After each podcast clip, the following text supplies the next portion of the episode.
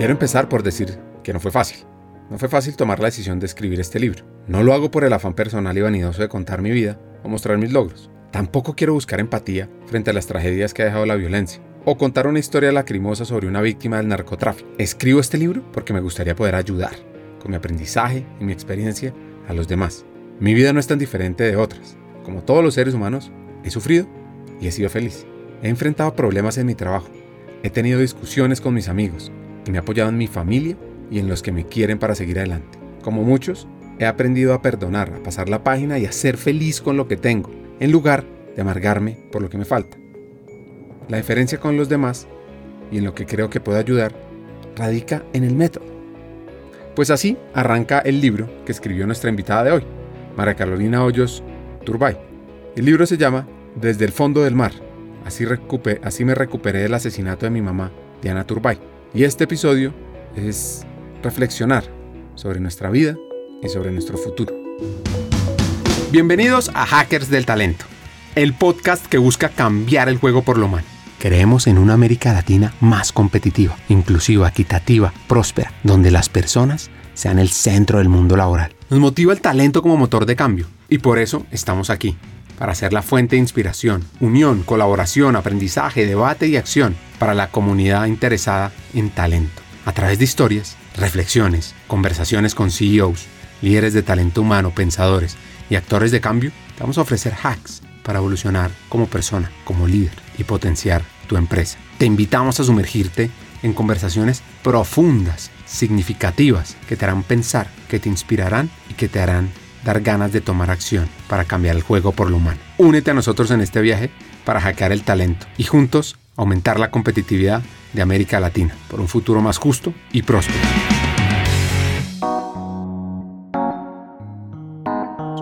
Te vas a inspirar con su historia, sentirás emoción y también tristeza y dolor de patria, como vimos al comienzo. Y este episodio pues arranca cuando nuestra invitada de hoy, María Carolina Hoyos, emprendedora, servidora pública, nos cuenta lo que sucedió al salir como viceministra de las TICs y también nos muestra en qué está hoy.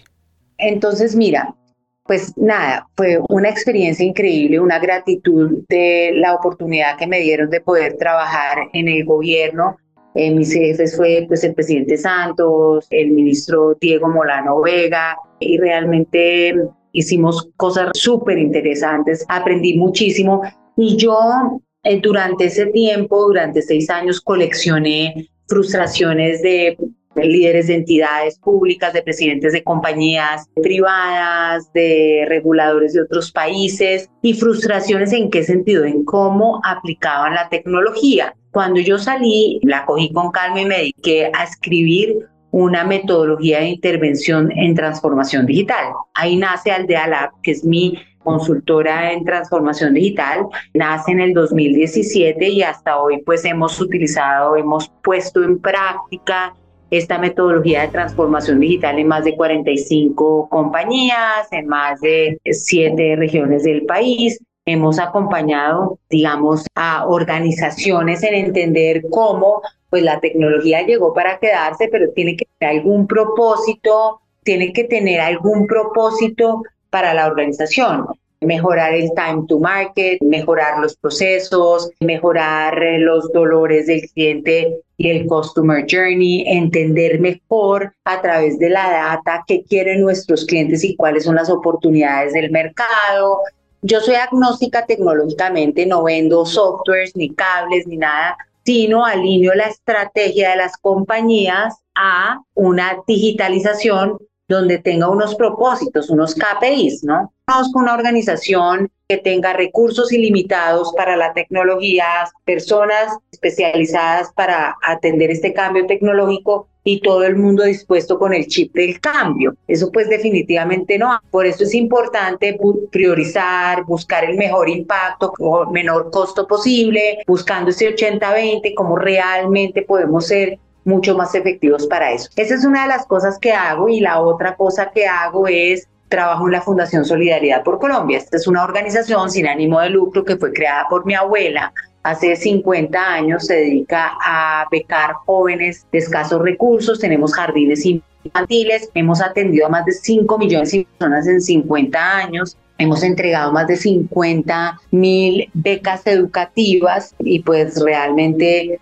me hace conjugar eso que te decía al principio es que para mí es muy importante todo lo que hago poder servir. Entonces, pues ahí también tengo un espacio para servir. Hago parte de varias juntas directivas, soy conferencista en tecnología y pues en el tema de resiliencia. Tengo un libro, escribí un libro, uno de los cinco libros más vendidos en Colombia en el 2019, en el año que saco el libro, se llama Desde el fondo del mar.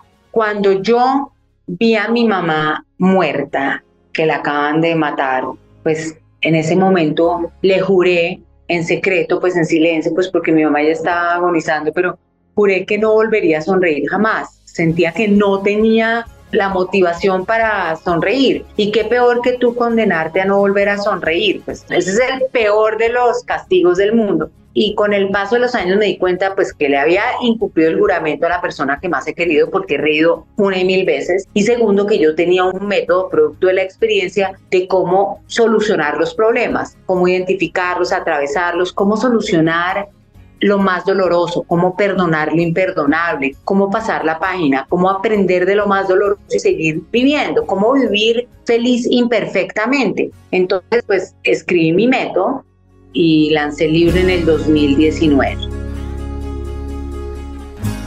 La historia de sus padres está ligada al periodismo y a la política, y ella muy joven vivió esas dos áreas constantemente. Como decían, más básicamente desde el tetero lo tenía, y ahí recibió varios consejos. Muy bien, mis papás. Mi papá se llama Luis Francisco Hoyos, periodista, abogado de profesión, pero periodista, y mi mamá Diana Turbay, abogada de profesión, pero periodista. Se casan muy jóvenes, están en la universidad y me tienen. Es decir, que a mí me dieron el periodismo en el tetero. Soy periodista, realmente no es algo muy novedoso que lo sea, pues porque yo gateé entre artículos, cámaras y cassettes. Mis padres se separan muy joven, muy chiquita, yo tenía dos años y medio, y probablemente eso también me hizo entender rápidamente, pues madurar más, porque en esa época no era muy común ver padres separados. Tuve entonces una muy buena relación con mis padres, creo que tengo dos grandes enseñanzas de ellos. La primera me la dijo mi mamá y fue, entre tú y yo no va a haber ninguna mentira. Lo único que no te permito es una mentira. Y entendí el valor de la verdad y como uno repite lo que recibió, ahora soy madre de dos hijos y mi única condición con ellos es siempre me tienen que decir la verdad. Y la otra es, la tengo acá escrita, no sé si alcanzan a ver, y dice insistir, persistir, nunca desistir. Esa es una de las grandes enseñanzas que me dio mi papá, ¿no? La constancia vence lo que la dicha no alcanza. Entonces es ver cómo convertir un no en un sí, cómo salir de la zona de confort, pensar fuera de la caja, pero lograr encontrar una manera de hacer las cosas, como decir, buscarle la comba al palo, ¿no? Esas dos serían mis grandes enseñanzas. Yo tuve una niñez distinta a la de los demás, pues mi abuelo es político, mi abuela por parte de papá también, Nací en una familia de políticos, unos conservadores, unos liberales. Yo soy la nieta mayor y viví con mis abuelos desde muy chiquita. Mi abuelo fue presidente de la República, es decir, que muy chiquita me tocó vivir en un palacio donde todo era dorado, grande, gigantesco, pero pasó algo espectacular de una mujer que para mí es la que me formó y fue mi abuela. ¿Cuál es el rol de un abuelo? Me encantaría que en este momento paren lo que están haciendo y recuerden a sus abuelos, a cualquiera de ellos, y piensen uno o dos momentos que quisieran repetir un millón de veces. Que imaginen esos recuerdos imborrables y sobre todo lecciones que le dejan a uno desde la voz de la experiencia. Pues volviendo a la historia, volviendo a su abuela y a vivir en los zapatos de cada uno y sobre todo a vivir la violencia en Colombia? Mi abuela, cuando entramos al palacio, me dijo, mira, todo lo que está acá no es tuyo y vas a vivir en una casa donde todo es prestado y eso hace que tengas mayores responsabilidades con los colombianos. Mi primera Navidad en ese palacio le escribí una carta al niño Dios pidiéndole, te pido el favor que me des una casa diminuta donde no haya nada dorado y donde todo sea mío. Entonces, digamos, me tocó vivir una infancia que probablemente no es la infancia de todos los niños. Desde afuera se podía ver tan interesante y tan chévere, digamos, que probablemente muchos niñitos de mi edad hubieran querido vivir lo que yo viví y estar en mis zapatos. Cuando sé perfectamente que nadie quiso estar en mis zapatos es cuando yo cumplo 17 años, que mi vida cambia radicalmente. Y es porque Pablo Escobar, el narcotraficante más temido y el más perseguido por los Estados Unidos, secuestra a mi madre, la tiene cerca de seis meses secuestrada y al final en un intento de rescate la asesina. Ahí sé que nadie más quiso volverse a poner en mis zapatos ni vivir mi vida porque realmente ahí entendí también el valor de la vida y el valor del amor también, ¿no? Que fue en un momento donde también sentí había muchos contrastes porque enterrar a una persona que uno ama con todas las fuerzas del corazón, no de muerte natural, sino por un que ya es duro de por sí, sino ser víctima de la violencia, pues definitivamente lo hace más irracional y más difícil. Pero bueno, todo eso me ha servido para ser quien soy y para valorar lo que hoy valoro. Es muy interesante analizar la historia de sus padres y especialmente sobre lo que María llama esos guerreros en casa. Sí, pues los dos periodistas exitosos, jovenciticos, bien exitosos, trabajadores, pues yo creo que dos cosas. La primera, que me enseñaron con el ejemplo que tenía que trabajar. Yo comencé a trabajar joven también y desde que empecé a trabajar no he parado nunca ni siquiera para la licencia de maternidad de mis hijos porque siempre trabajé. Y la segunda es, eh, yo creo que ellos también me enseñaron el tema del equilibrio. Era importante tener familia, pero también uno realizarse como persona. Y todo en últimas debe ser algo integral, ¿no? Y yo le doy mucha importancia en mi vida al trabajo y le doy mucha importancia al estudio y a prepararme porque eso fue lo que yo vi en mi casa. Yo vi en mi casa que nadie se quedaba en la casa, no porque sea malo, al contrario, creo que ser ama de casa o amo de casa es demasiado importante, es un gran trabajo que probablemente no es tan valorado, pero es demasiado importante. Pero lo que yo vi es, probablemente inclusive experimenté más soledad, ¿no? Yo me derretía cuando mis amigas decían, que del bus las esperaban las mamás, ¿no? O que les hacían el desayuno las mamás, pues porque yo no tuve eso pero como uno no puede tener todo, tuve otras cosas, ¿no? Y tuve la fortuna de verlos triunfar, de verlos caerse, de ver que la vida no es color de rosa, de volver a empezar, de saber que tenía unos guerreros en casa. Eso es interesante. La infancia fue un poco diferente. Tenía una escuela de políticas públicas en la mesa del desayuno total y de la actualidad nacional. Por eso yo medio parecía como un marciano porque probablemente oía eso en mi casa, pero también estaba con mi abuelo que pues las visitas a la casa nuestra eran presidentes de otras naciones, eran personas importantes, pues entonces como que mi vida me tocó de una manera distinta, pero para bien y para mal, ¿no? Porque para mal también porque nos trataron de hacer varias veces intentos de secuestro, de, matarnos y teníamos un resto de escoltas y cosas que nos limitaban tanto que, por ejemplo, yo no podía ir a casas de mis amigas tan fácilmente ni a quedarme a dormir tan fácilmente. Entonces ya mis amigas hacían planes y probablemente no contaban conmigo porque sabían que yo no estaba por ahí disponible. Entonces digamos que todo eso también hace que nada es extremadamente bueno, nada es extremadamente malo, ¿no? Lo bueno tiene su parte mala, las dos caras de la moneda, pero bueno, esa fue la vida que me tocó. Tiene por supuesto unos recuerdos también muy lindos. Los almuerzos en mi casa eran deliciosos, estar conjunto con mi familia, cuando ganaban una elección, cuando mi mamá recibía un premio, cuando simplemente llegaba el niño Dios y estábamos todos al lado del árbol. Recuerdo muchos, muchos muy buenos. Yo creo que aunque yo tuve una infancia diferente, pero también gocé mucho y disfruté mucho a mi familia. Imagina caminar por un antiguo monasterio, donde cada susurro de los frailes, cada página de un libro antiguo, contiene un misterio por descifrar. Así, nos sumerge Humberto Eco en el universo del nombre de la rosa. Y su genialidad va más allá de la narrativa. Con su brillantez nos lleva a las profundidades de la semiótica. Sí, esa ciencia que desentraña cómo interpretamos signos y símbolos.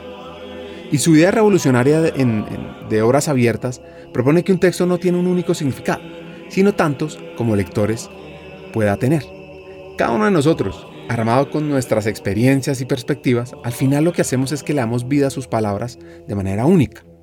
Y en la estructura ausente, Eco nos reta aún más.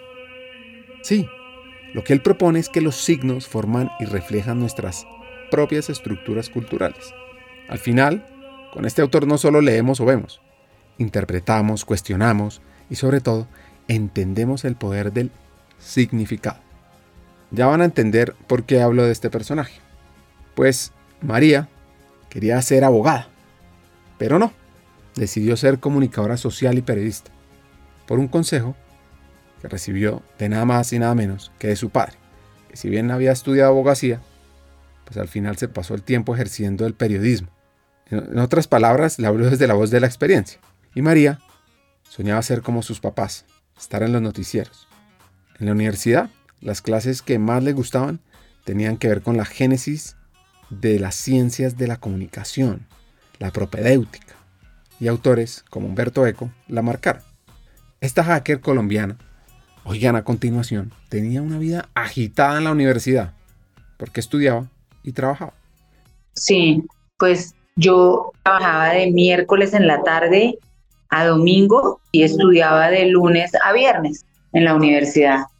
Y después comencé en radio que tenía un programa eh, los miércoles en la noche, entonces trabajaba miércoles en el consejo de redacción del noticiero, trabajaba en el noticiero telematinal, entonces teníamos consejo de fin de semana, era fin de semana, entonces tenía consejo de redacción para televisión el miércoles Iba a la universidad, después consejo de redacción, por la noche radio, trabajaba en Todelar, en un programa que se llamaba Con Usted, que era un programa de investigación, y después jueves y viernes trabajaba en televisión, hacía notas, y domingo presentaba, y así entonces como que comencé muy jovencita, pues que uno repite lo que ve en casa. Buscar la excelencia es un concepto que lo tiene, podría uno decir, tatuado. Pues cuando uno va por la vida buscando el éxito, muy pocas veces uno se adentra en la apasionante travesía hacia la excelencia, porque esta no es un destino, es una constante búsqueda que nos desafía a ser mejores hoy de lo que fuimos ayer. A diferencia del éxito, que a menudo es medido por la sociedad a través de logros, reconocimientos o temas materiales, la excelencia es como un pacto interno, una promesa que nos hacemos a nosotros mismos. Es fruto de la disciplina diaria, de las pequeñas decisiones que sumadas determinan la grandeza de nuestra trayectoria. Es compromiso con la integridad, incluso, sobre todo más bien, cuando nadie está mirando. Es elegir la actitud correcta, independientemente de las circunstancias. Hay una frase que llevo conmigo y es, las personas no determinan tu futuro, determinan tus hábitos y tus hábitos determinan tu futuro. Entonces, la excelencia es en esencia la culminación de hábitos que hemos elegido y perfeccionado a lo largo del tiempo. Al final del día, todos queremos dejar un legado. Y no hay mejor legado que el de haber vivido una vida marcada por la excelencia. No se trata de ser lo mejor en todo, no, sino de dar lo mejor de ti en todo lo que hagas. Porque recuerda, esto no es una habilidad, es una actitud. Pues María Carolina arranca trabajando en el sector público. Yo creo que mucha gente, pues, mi mamá tiene un cuento, mi mamá me dijo, mira, tú por tener un apellido político siempre van a pensar que las cosas te las regalan que, ay, pero claro, llega por... Entonces tienes que buscar la excelencia, probablemente te toca el doble de esfuerzo y pues prepárate muy bien para que tu experiencia y tu hoja de vida realmente sea la que demuestre por qué estás en cada sitio. Entonces digamos que eso siempre me quedó marcado y estudié mucho, ¿sí? Mucho más que la carrera, digamos. Y eso, pues estudié y te cuento, después hice una especialización en la Universidad de San Francisco en marketing, hice mi MBA con la Universidad Francisco Victoria de Madrid, después estudié, hice un mayor en la Universidad de Kaiste en Corea, también hice dos cursos en dos momentos distintos, uno para acceder a créditos para mi MBA en Harvard University y otro antes había hecho en Harvard eh, todo el modelo de negociación y resolución de conflictos de Fisher. Después fui becada por el Eisenhower Fellowship para ser un fellow en los Estados Unidos. Estoy aplicando, eh, estoy comenzando el trámite para aplicar a mi doctorado. Es decir, que pues toda la vida como que mi mamá me inculcó mucho que pues que estudiar y formarse era lo más importante, que uno debe vivir de lo que tienen las neuronas, no por la apariencia, no por los apellidos, no por la suerte, sino realmente por lo que uno pueda tener acá. Y entendí que el conocimiento pues es mío, no me lo quita, es seductor, es delicioso y pues ahí voy. Entonces, para volver al tema de sector público, pues yo estoy segura que la presión mía era probablemente había gente que ha pensado que pues, me han regalado eso o otros que no les ha sorprendido, pues porque conocen, digamos, mi experiencia, pues no les ha sorprendido que haya ido al sector público, porque también en la sangre, pues tengo eso de ese gusto por el sector público, que no todo el mundo lo tiene, ¿no? Muchos compañeros míos del colegio me decían, usted es una loca, ¿Cómo se mete a una cosa de esas donde pagan mal, tiene riesgos de irse a la cárcel? Claro, eso es verdad. Es un trabajo que nadie se lo va a agradecer, que lo entiendo, pero volvemos a la historia de la doble cara de la moneda. Esa es una manera de verlo, pero la otra es en el Estado uno realmente trabaja por ayudar a los demás, por servir a los demás, por transformar y cambiar vidas. Uno en una empresa trabaja para responder a unos KPIs que responde a un rendimiento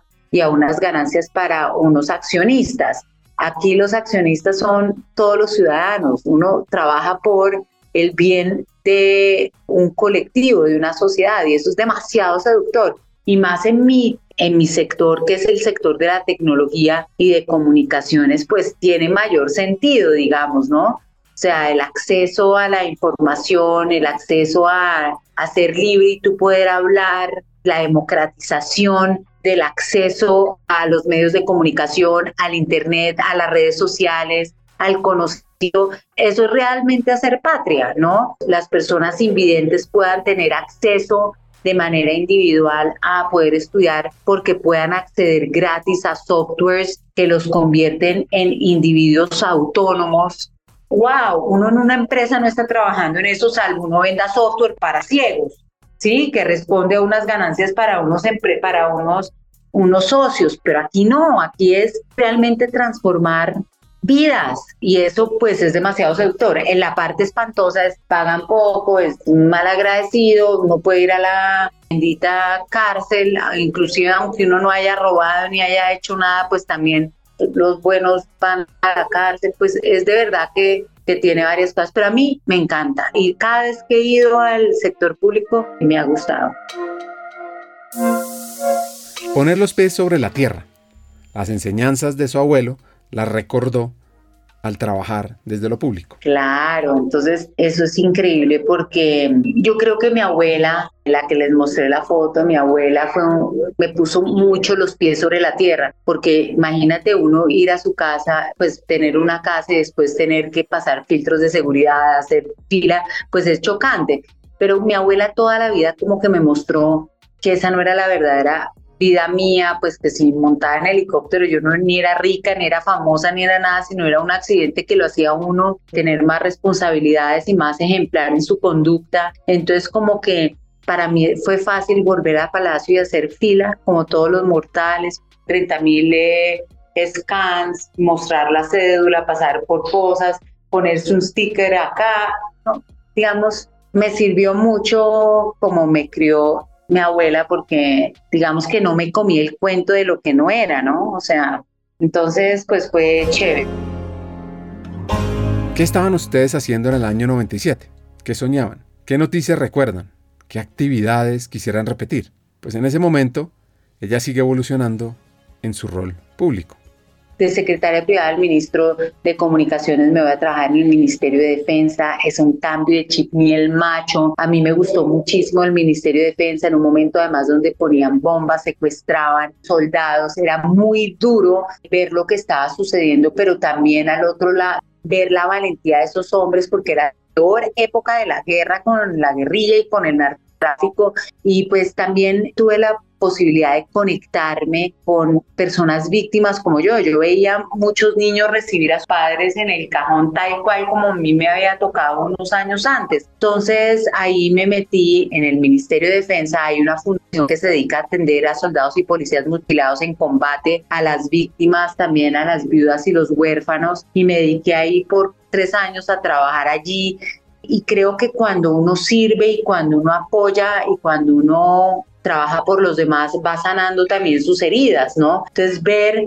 historias más macabras que la mía y personas que llegaban sonrientes de oreja a oreja, yo decía, pues, Dios mío, o sea, yo también, a mí me secuestraron y me mataron a mi mamá, pero miren, estas historias pues hacen que yo vea mi propia historia de una manera distinta y sane mi herida, ¿no? Ayudando a los demás. Y entendí que la ayuda a los demás era algo demasiado importante en mi vida que cualquier cosa que hiciera en la vida tenía que tener un propósito social, ¿no? Yo creo en que algo que decía la Madre Teresa de Calcuta y es que el que vive para servir, sirve para vivir, ¿no?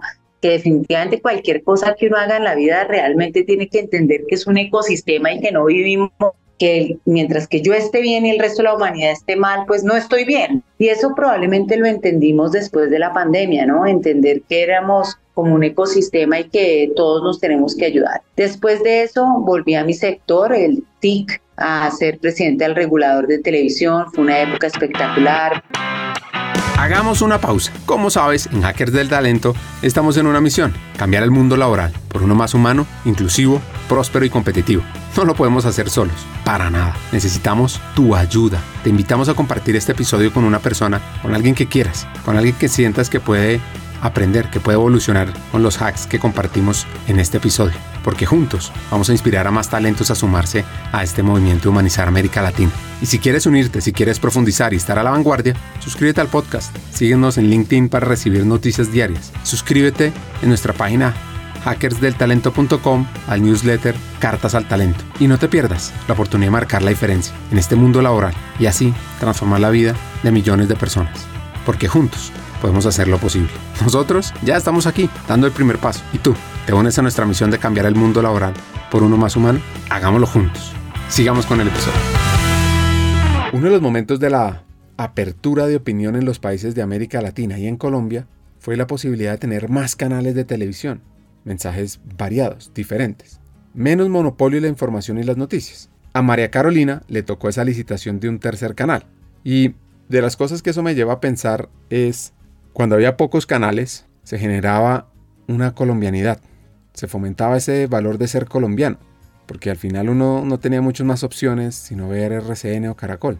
Entonces, una de las preguntas que me hago es, ¿cómo hacer hoy para transmitir esa colombianidad donde hay tantas maneras de llevar mensajes a la sociedad? Más difícil. Inclusive la colombianidad y una manera de pensar y una manera de es decir, antes nuestros abuelos, inclusive nosotros al principio que no teníamos internet ni teníamos nada, nos formábamos un criterio por lo que decía el noticiero, por lo que decía el periódico. Y eso era la verdad. Palabra de Dios, te alabamos Señor, punto, coma y aparte. Era eso. Hoy en día pues la explosión de opciones de información, inclusive basura o lo que sea, que también pues se generan unos nuevos riesgos y las fake news y de todo, pero yo prefiero estos riesgos que los pasados. O sea, estos me parecen terribles, terribles, terribles, terribles, pero me parece que antes solamente el criterio, el criterio era dado por muy pocos. Yo fui directora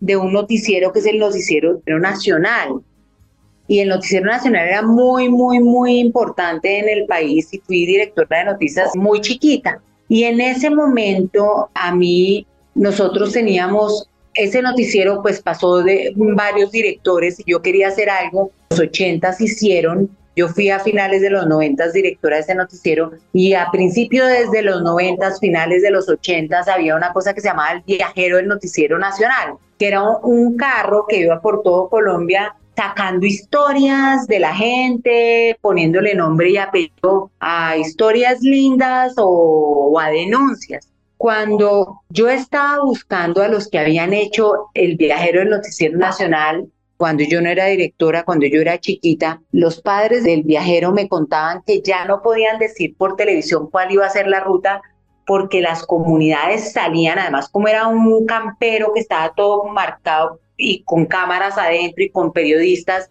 marcado con los logos del Noticiero Nacional, las comunidades lo esperaban, incendiaban llantas y cosas para desviar el viajero y poder o contar una historia bonita o también denunciar que su alcalde era un corrupto en regiones muy, muy apartadas de Bogotá, ¿no? Imagínate tú para poder contar, denunciar a alguien, tener que hacer todo eso, esperar hasta que pasara un carro con cámaras.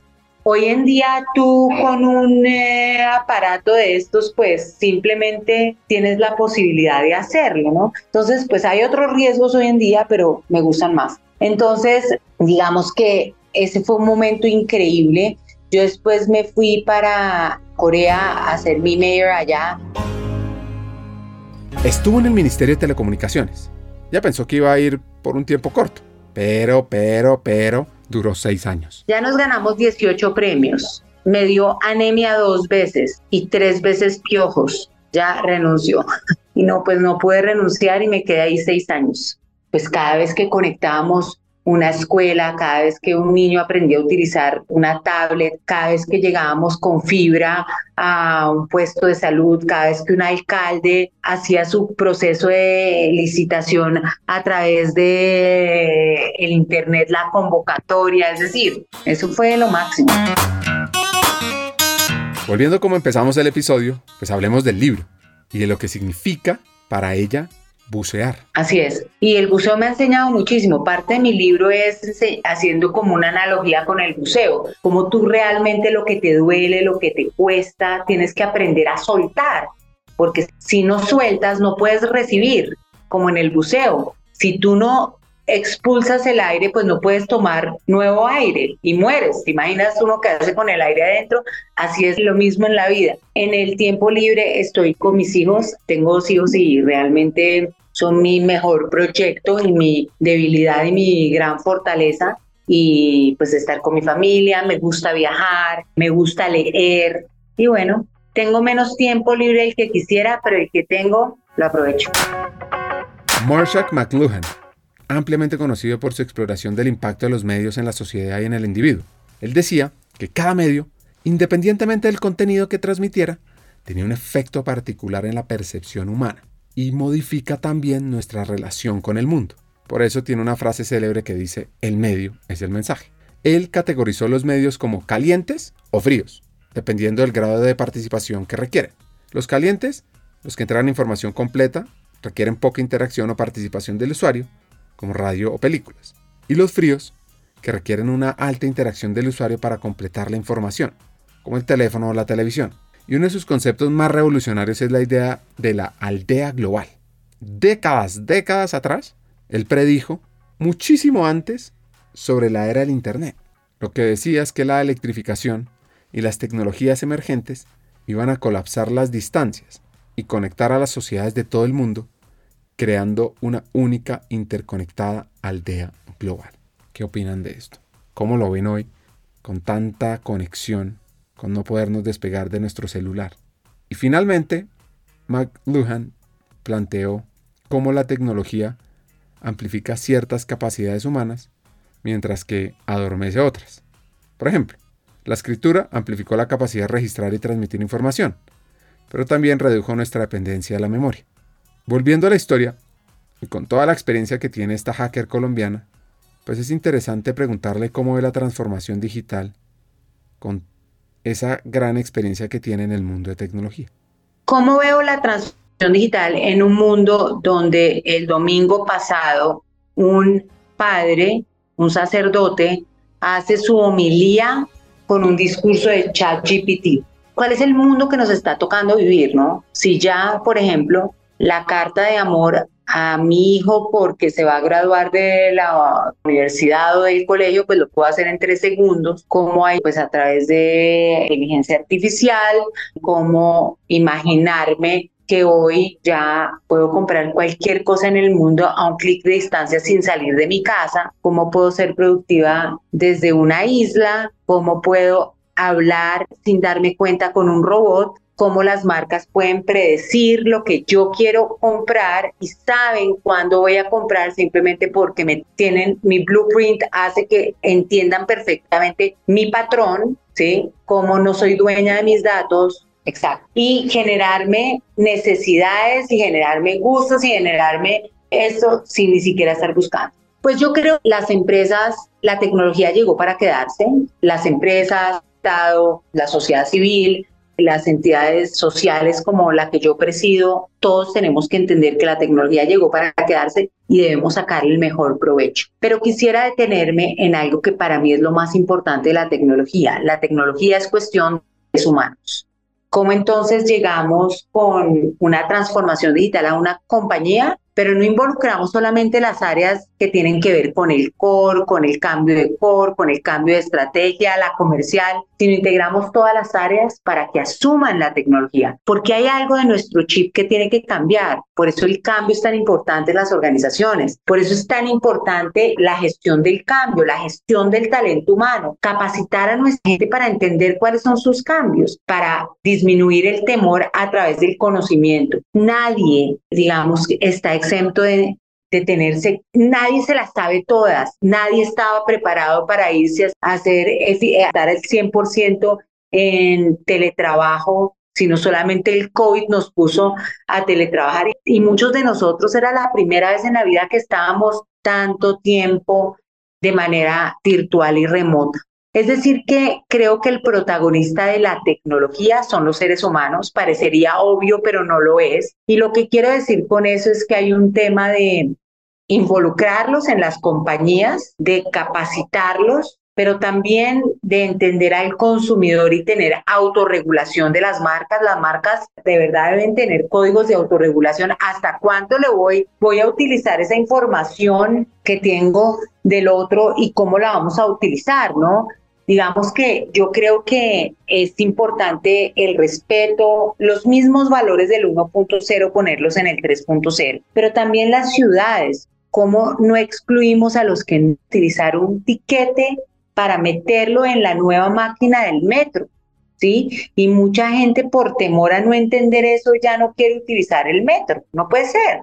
Tenemos que poder generar modelos de apropiación sobre todo a las personas de la base de la pirámide, a las personas que hoy en día tienen que con robots para poder sacar su pensión y no saben ni siquiera leer ni saben utilizar la tecnología. ¿Cómo podemos hacer tecnologías intuitivas, tecnologías fáciles que puedan asumir esas personas que no son los geeks, que no son los nativos digitales, sino esa extramilla donde nosotros tenemos que ser unos inmigrantes digitales? Eso como primera medida. Entonces pensaría yo que hay un tema riesgo, un tema de, prevención, un tema de capacitación de esas personas en las compañías, en el Estado, en empresas de, sociales, pero la otra cosa es cómo esos jugadores, cómo veo a Colombia siendo que esos jugadores, hay jugadores más grandes, claro, hay jugadores más grandes, cada vez nos emparejamos más en qué sentido,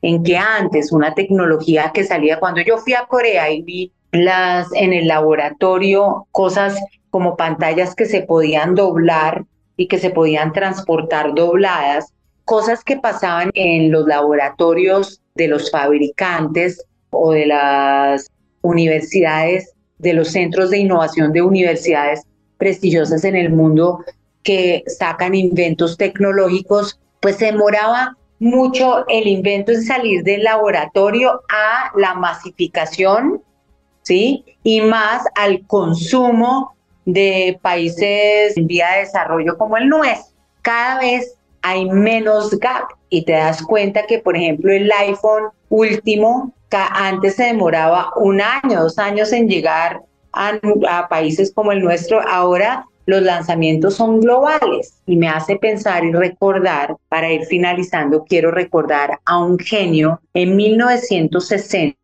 Marshall McLuhan, un sociólogo canadiense, dijo, la tecnología y la evolución de la tecnología de los nuevos medios iba a hacer que la conducta de los seres humanos cambiara, que la relación entre las naciones fuera distinta, que la relación comercial entre unos y otros era distinta. Y él habló de algo que se llamaba la gran aldea global de McLuhan y en su momento, en los 60, lo expulsaron de las universidades donde él era profesor y lo tacharon de loco y realmente era un visionario. La gran aldea global de McLuhan lo que hace es que tú compres hoy algo en Amazon y no te sientes a ver, ajá, ¿será que fue fabricado en Colombia o viene de la India o de dónde viene?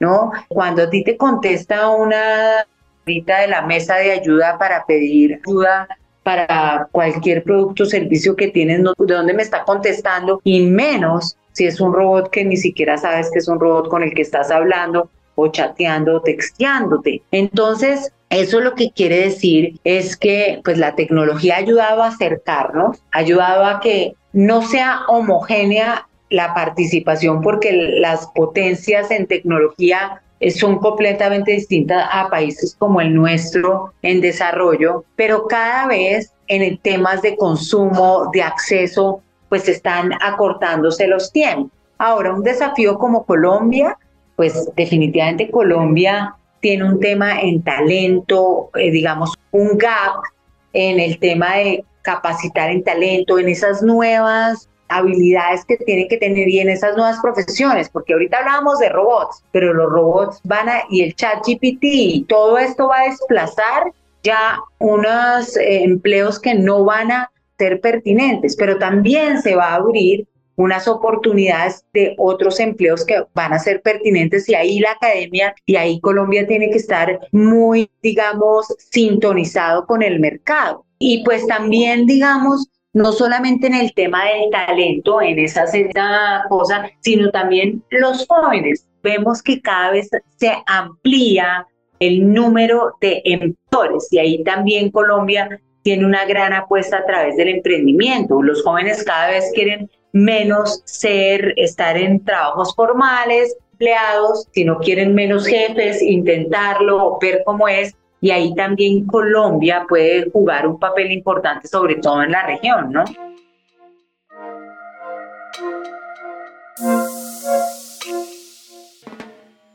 Conversando con Pablo Benanti, el asesor del Papa Francisco en inteligencia artificial, si no lo han oído, se lo recomiendo. Episodio 259 de Hackers del Talento. Uno de los temas que me causó impresión es cómo romper un ciclo muy grande. Me explico. Es decir, cómo hacer para no estar altamente dependiente de las grandes compañías de tecnología que inciden en todos los países. O qué hacer y qué no. Hay dos temas. Volvamos a lo que te decía el jefe de inteligencia artificial del Papa. Están, digamos, que mm, esta era digital, unos han conquistado el cerebro. Y ahí yo creo que por eso es tan importante el ser humano en todo esto, ¿no? Y el ser humano es desde las casas, cómo criamos a nuestros hijos, cuál es la relación con la tecnología y los riesgos en la tecnología. Yo como viceministra le metí mucho julepe a algo que se llama ENTIC Confío y es el programa estatal de cómo, cómo utilizar la mejor manera, cómo enseñar a los niños a utilizar de la mejor manera la tecnología, previniendo y evitando los riesgos. Colombia es uno de los primeros países exportadores en pornografía infantil en América Latina y en consumo también. Y pues uno tiene que tener cero tolerancia con eso y muchos de ellos llegan ahí extorsionados por las redes sociales. Entonces, hay tantos riesgos hoy que yo creo que